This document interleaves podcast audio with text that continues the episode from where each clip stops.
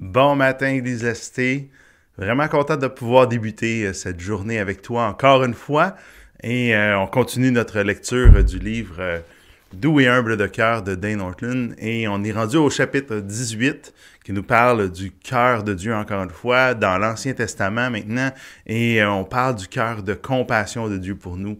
On va être dans le prophète Jérémie ce matin qui va nous parler que Dieu a des entrailles, que ses entrailles sont émues euh, envers nous en, notre faveur. Alors, euh, regardons ça ensemble ce matin. Bonne méditation quotidienne.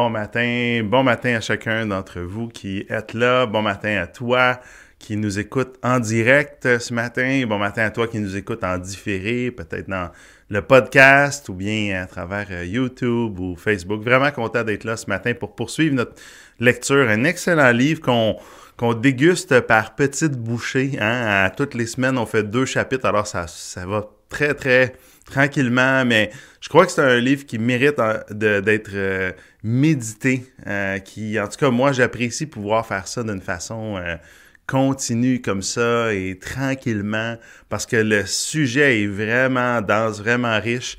Et encore ce matin, on a un, sujet qui, pourtant, c'est la même chose tout le temps, là, c'est le cœur de Dieu. L'auteur essaie de nous convaincre que le Dieu éternel du Nouveau Testament, comme de l'Ancien Testament, ce Dieu éternel-là, Yahweh, est véritablement doux et humble et qu'on on doit euh, on a tout avantage à, à, se lancer dans ses bras, que son cœur est attirant. Hein? Et, ça veut pas dire il ne met pas de côté, à l'auteur est très clair, on ne met pas de côté du tout la justice de Dieu. C'est pas que Dieu n'est pas juste, pas que Dieu n'est pas sévère ou même en colère contre le péché. Au contraire, il continue d'être pleinement juste, pleinement euh, en mission contre le péché, contre le mal. Et, et ça, c'est c'est sûr et certain. Mais il y a un grand mais, mais le désir de Dieu dans le fond de son cœur, c'est de rétablir cette relation-là qu'on a ensemble, euh, qu'on a déjà eu, mais que maintenant on a perdu à cause de nos péchés. Mais son cœur, lui, de son côté, n'a pas changé. Nos péchés n'ont pas changé son cœur favorable à, notre égard, nous les êtres humains. Et ça, c'est extraordinaire quand on considère ça. C'est tout le sens de la grâce. Hein? Approfondit le sens de la grâce et va maintenant comme rattacher la grâce de Dieu avec l'idée de son cœur, que le sens même, le centre même de l'être de Dieu, c'est d'être euh, favorable à notre égard. Euh, et, il fait tout pour rétablir ce que nous avons brisé, mais encore une fois, il ne outrepasse pas ni sa justice, ni notre liberté. Mais son désir, ce serait qu'on se lance dans ses bras. Et, c'est pour ça que ma question, la question du jour est exactement en ce sens-là. Avec, euh, on va aller dans le prophète Jérémie ce matin et euh, on va là. Euh, on, qu'est-ce qui t'empêche hein, de te tourner vers Dieu? Hein? Qu'est-ce qui, qu'est-ce qui t'empêche de, de te lancer dans les bras de Dieu? Peut-être que, euh, je sais pas c'est quoi, je, on va, je vais en reparler moi tantôt, euh, si tu veux répondre à cette question-là euh, dans les commentaires, ça me fera plaisir de pouvoir y répondre.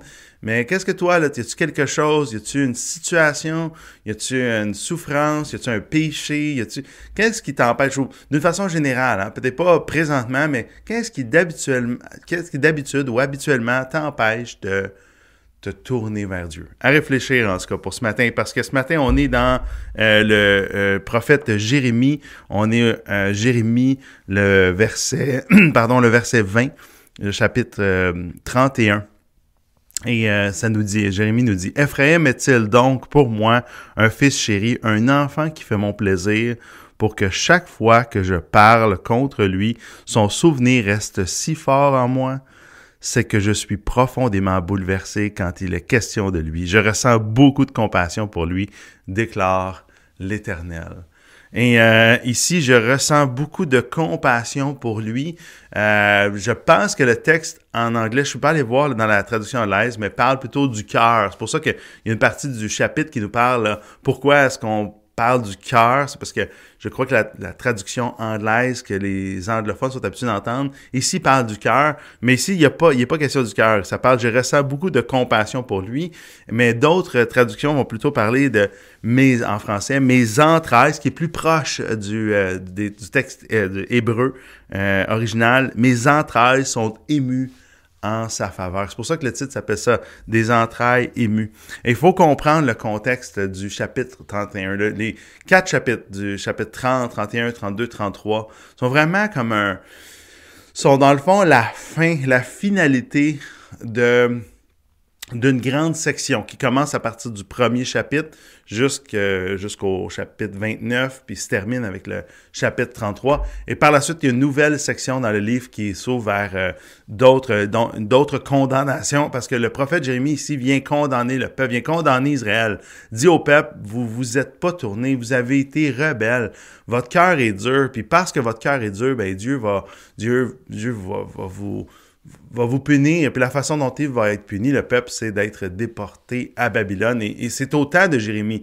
Jérémie va faire partie, non pas de ceux qui sont déportés parce que lui va se rendre en Égypte, hein, mais il va être quand même loin de, de la terre d'Israël.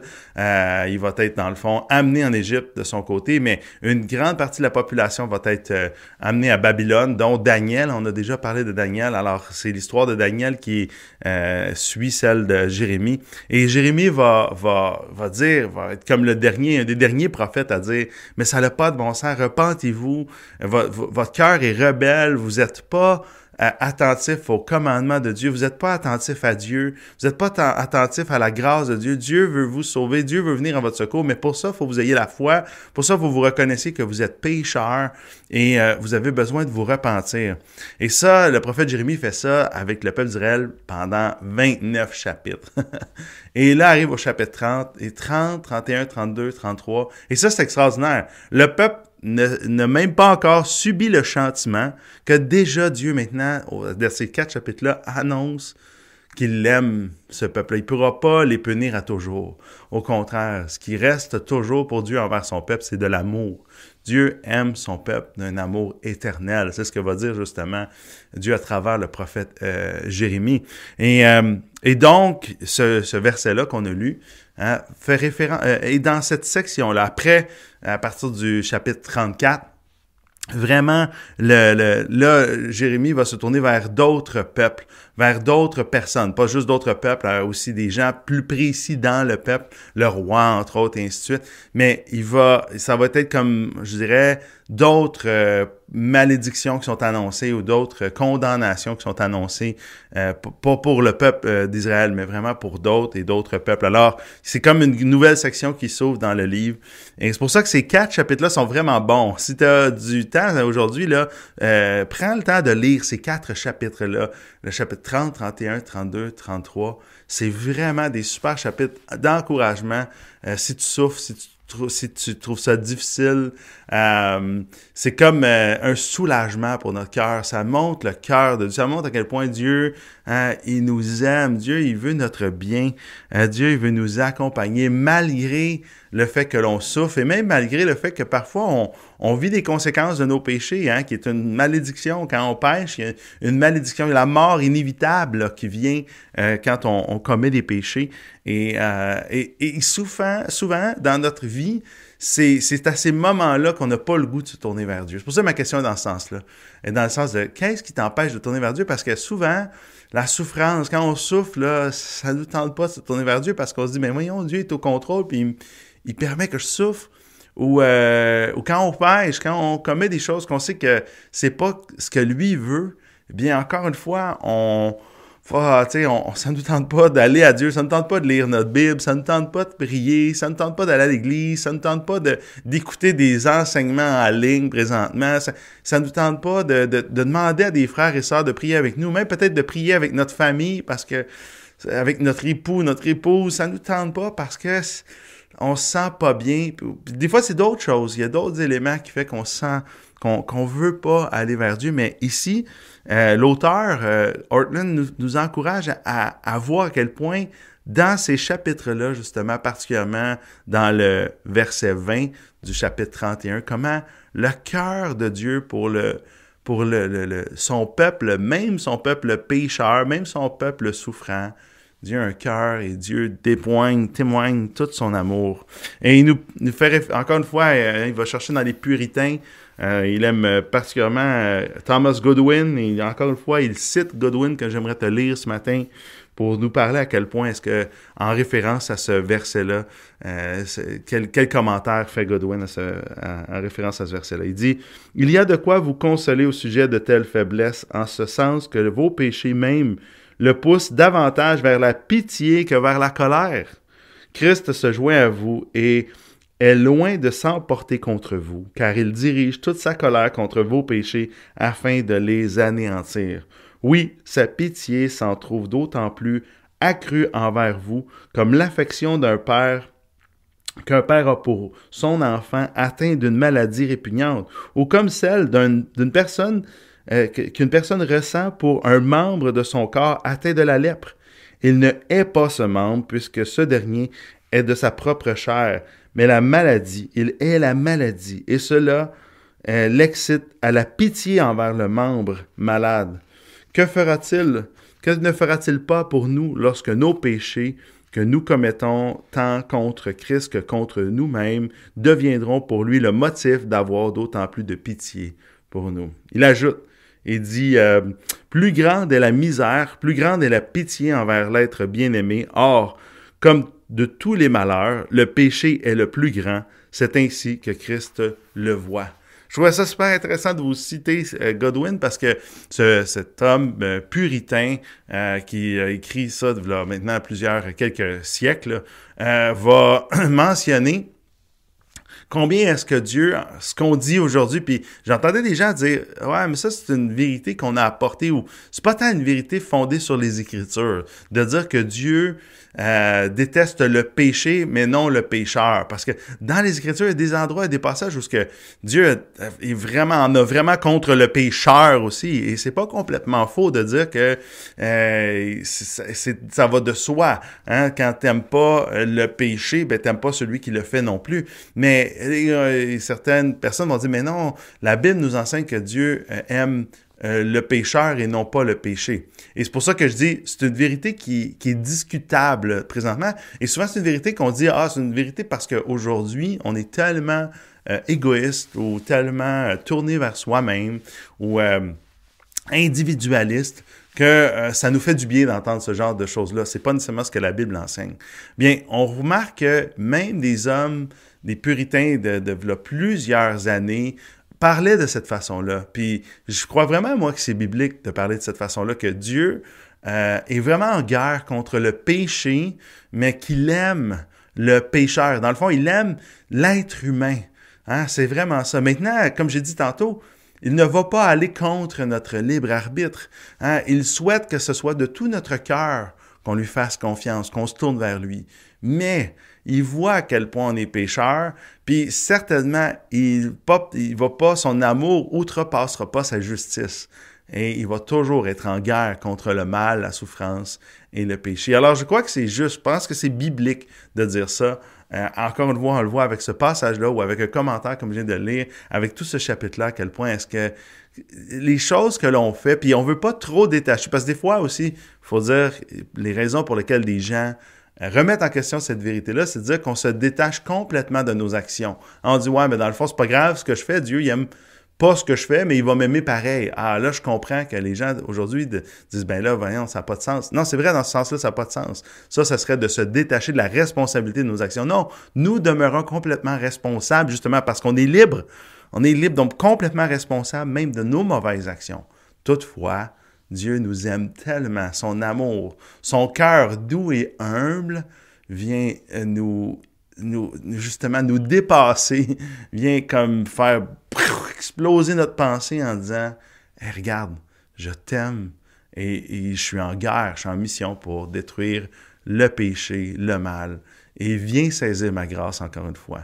Je pense a rien qui aucun avantage à se flageller, à se culpabiliser euh, dans nos péchés. Il n'y a aucun avantage, même au contraire, ça nuit au travail du Saint-Esprit dans nos cœurs. Pourquoi? Parce qu'en faisant ça, on ne se tourne pas vers la grâce de Dieu. C'est ça le point.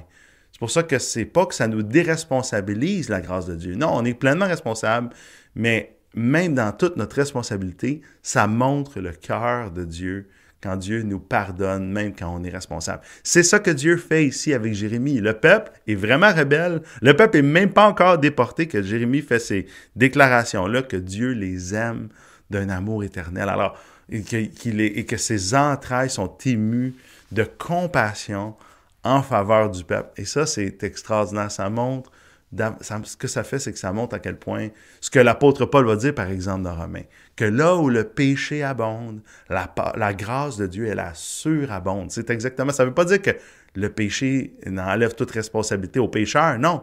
C'est que la grâce de Dieu est tellement surabondante qu'elle vient au secours du pécheur. Et ça, c'est extraordinaire. Euh, peut-être parfois aussi l'auteur, fait juste, je terminerai avec ça ici fait, nous parle de la distinction que l'on peut faire, que l'on fait de temps en temps, qu'on ne devrait pas faire entre euh, le péché et la souffrance. Hein?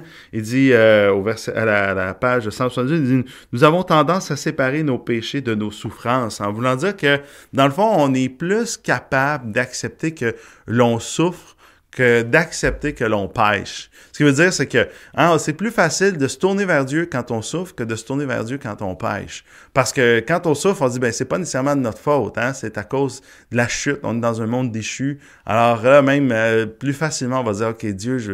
bien que c'est pas tout le monde, il y a des gens pour qui c'est dur de se tourner vers Dieu même quand on souffre, parce que, comme je disais tantôt, les gens vont se dire, ben comment ça se fait qu'il me permet que je souffre? S'il est tout puissant, il peut m'épargner la souffrance. C'est vrai, mais on, a plus tendance, OK, mais quand on souffre, ben ça nous permet de se, de se tourner vers Dieu. De... Mais quand on pêche, de se tourner vers Dieu, c'est plus difficile. Et euh, Godwin ici va vraiment, euh, pas Godwin, mais Hartland va faire ici une super représentation ou explication, j'oserais dire, de comment est-ce qu'il n'y a pas de différence. On ne devrait pas faire cette différence-là. Parce que pour ça ne change rien du cœur de Dieu, ça. Dieu nous aime profondément, que ce soit à cause de nous. Quand c'est à cause de nous, il veut qu'on reconnaisse notre responsabilité, certainement. Il veut qu'on ait la foi, toutefois, que sa grâce couvre même nos péchés que nous sommes, euh, dont, on est responsable, ou des souffrances qui découlent de nos responsabilités d'avoir commis de mauvaises choses.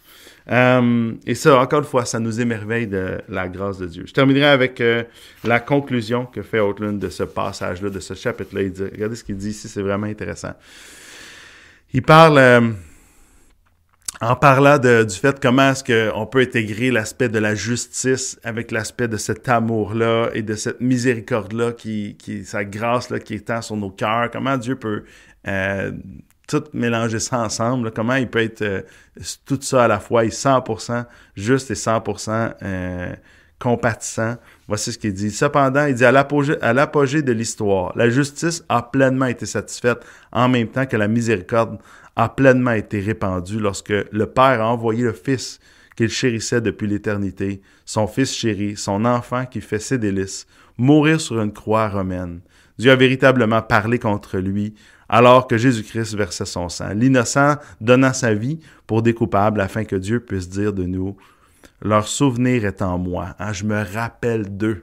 Hein, comme, comme il se rappelait d'Éphraïm, je me rappelle d'eux, leur souvenir est en moi, alors même qu'ils abandonnaient Jésus. Sur la croix, nous voyons ce que Dieu a fait pour satisfaire son désir de nous aimer ardemment. Il est allé jusque-là, il est allé jusqu'au bout. Les élans des entrailles célestes se sont traduits par la crucifixion de Christ.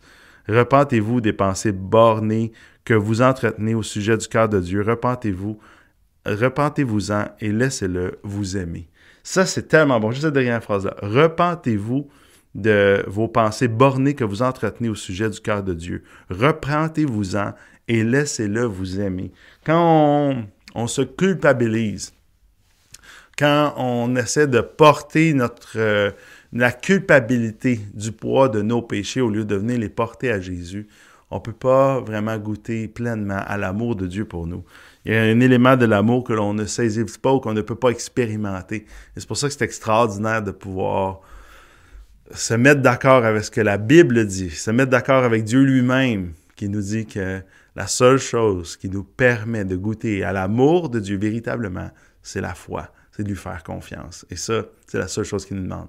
Et euh, ça, c'est très dispendieux pour un cœur orgueilleux, mais ça coûte rien à celui qui est simple comme un enfant.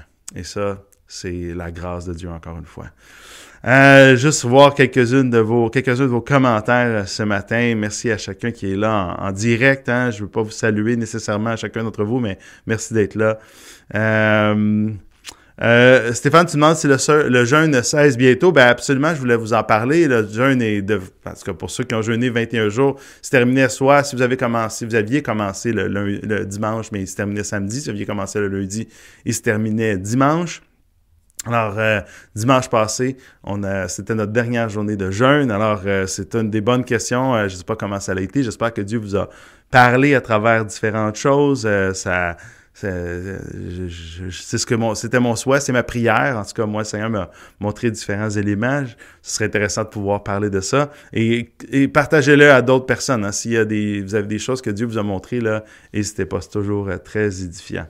Euh, ensuite, euh, Diane, tu nous dis la peur du rejet du monde a longtemps été une barrière énorme et encore parfois encore un peu. Euh, je m'en repens encore et pourtant. La peur du rejet du monde, oui, c'est ça. Des fois, peut-être euh, de te tourner vers Dieu va faire dans ta tête faire en sorte que euh, les autres te, te, rejettent.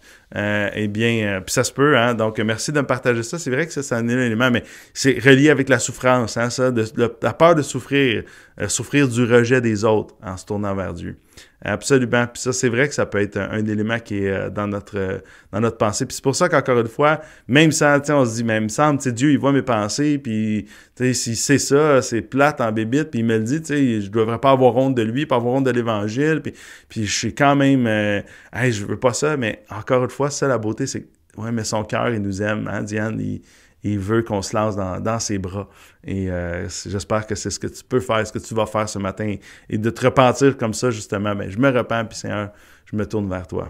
Alors, euh, Louise, tu dis, merci pour ton commentaire, Diane. Louise, tu dis, je crois que l'on va naturellement vers les gens dont on se sent aimé. Plus je suis consciente de l'amour que Dieu a pour moi, plus je veux me rapprocher de lui. Amen. Amen, oui, c'est exactement le point. Certaines personnes, euh, je me rappelle au début de mon ministère, je, je, je, je, prêchais euh, différents textes des Écritures, mais, mes yeux se tournaient rapidement et les textes que je, prêchais régulièrement étaient tournés vers l'amour de Dieu. Et ça, c'était un des, reproches des gens qui me faisaient au début, c'était « Mathieu, tu prêches quasiment juste sur l'amour de Dieu. » Et c'est vrai, faut faire attention, il faut prêcher tout le conseil, pas juste les qu'on préfère. Mais pour moi, c'est exactement la raison pour laquelle est-ce que j'aime prêcher l'amour de Dieu. Premièrement, parce que c'est vrai. Deuxièmement, parce que notre cœur souvent se trompe en pensant que c'est pas vrai. Alors j'aime rectifier cette vérité-là. Et troisième chose, c'est parce que c'est ce que je crois. Les Québécois ne veulent pas se lancer dans les bras d'un Dieu qu'ils voient comme méchant ou qu'ils ne considèrent même pas réel. Hein? Alors tu te lances pas dans les bras de quelqu'un que tu ne crois pas qu'il existe. Là. Et ou que tu crois qu'il est méchant. Et c'est, je crois, la raison pour laquelle beaucoup de Québécois ne veulent pas connaître davantage juste parce qu'ils le considèrent mauvais, méchant, sévère, austère et non pas plein d'amour et, euh, et plein de grâce. Alors, c'est pour ça que j'aime tellement prêcher l'amour de Dieu et la grâce de Dieu parce que c'est ça, je crois aussi, comme tu viens de dire, Louise, qui attire nos cœurs. J'aimerais ça terminer avec vous ici, juste euh, te mentionner avant de quitter, euh, je vais faire une annonce spéciale dans quelques instants, mais je veux, euh, je voulais vous le dire avant. On, on veut faire un service à l'extérieur dimanche prochain, le 6 février.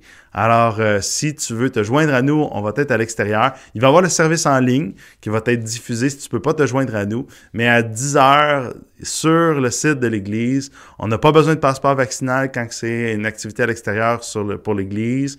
Euh, les règles du gouvernement nous le permettent peut être jusqu'à 250 personnes. Je ne penserais pas qu'on soit 250. Il annonce pas très froid, mais pas très chaud. Priez pour que ce soit le plus chaud possible. Il va y avoir euh, différentes façons points de chaleur.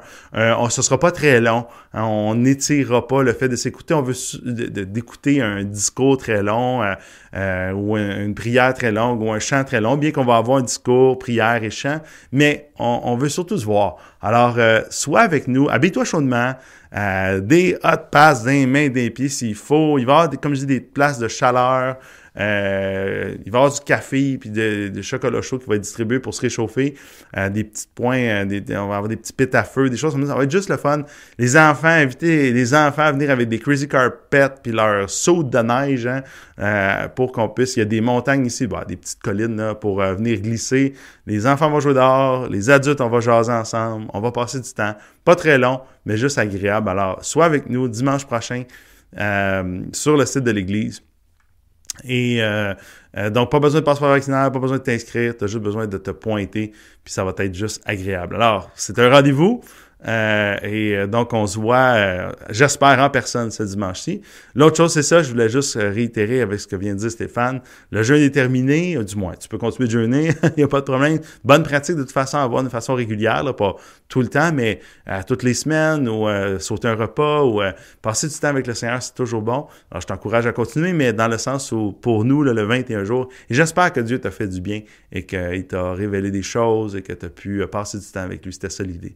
Alors, euh, sur ça, je te souhaite une belle journée, une bonne journée, au plaisir de se revoir. Euh, encore une fois, je terminerai juste en disant, regarde nos, réseaux sociaux pour euh, les différentes annonces qui vont venir pour dans les prochaines semaines. On va revenir en présentiel et on va tout parler de ça. Alors, sois à l'affût de nos réseaux sociaux pour connaître les détails. Alors, on se revoit bientôt.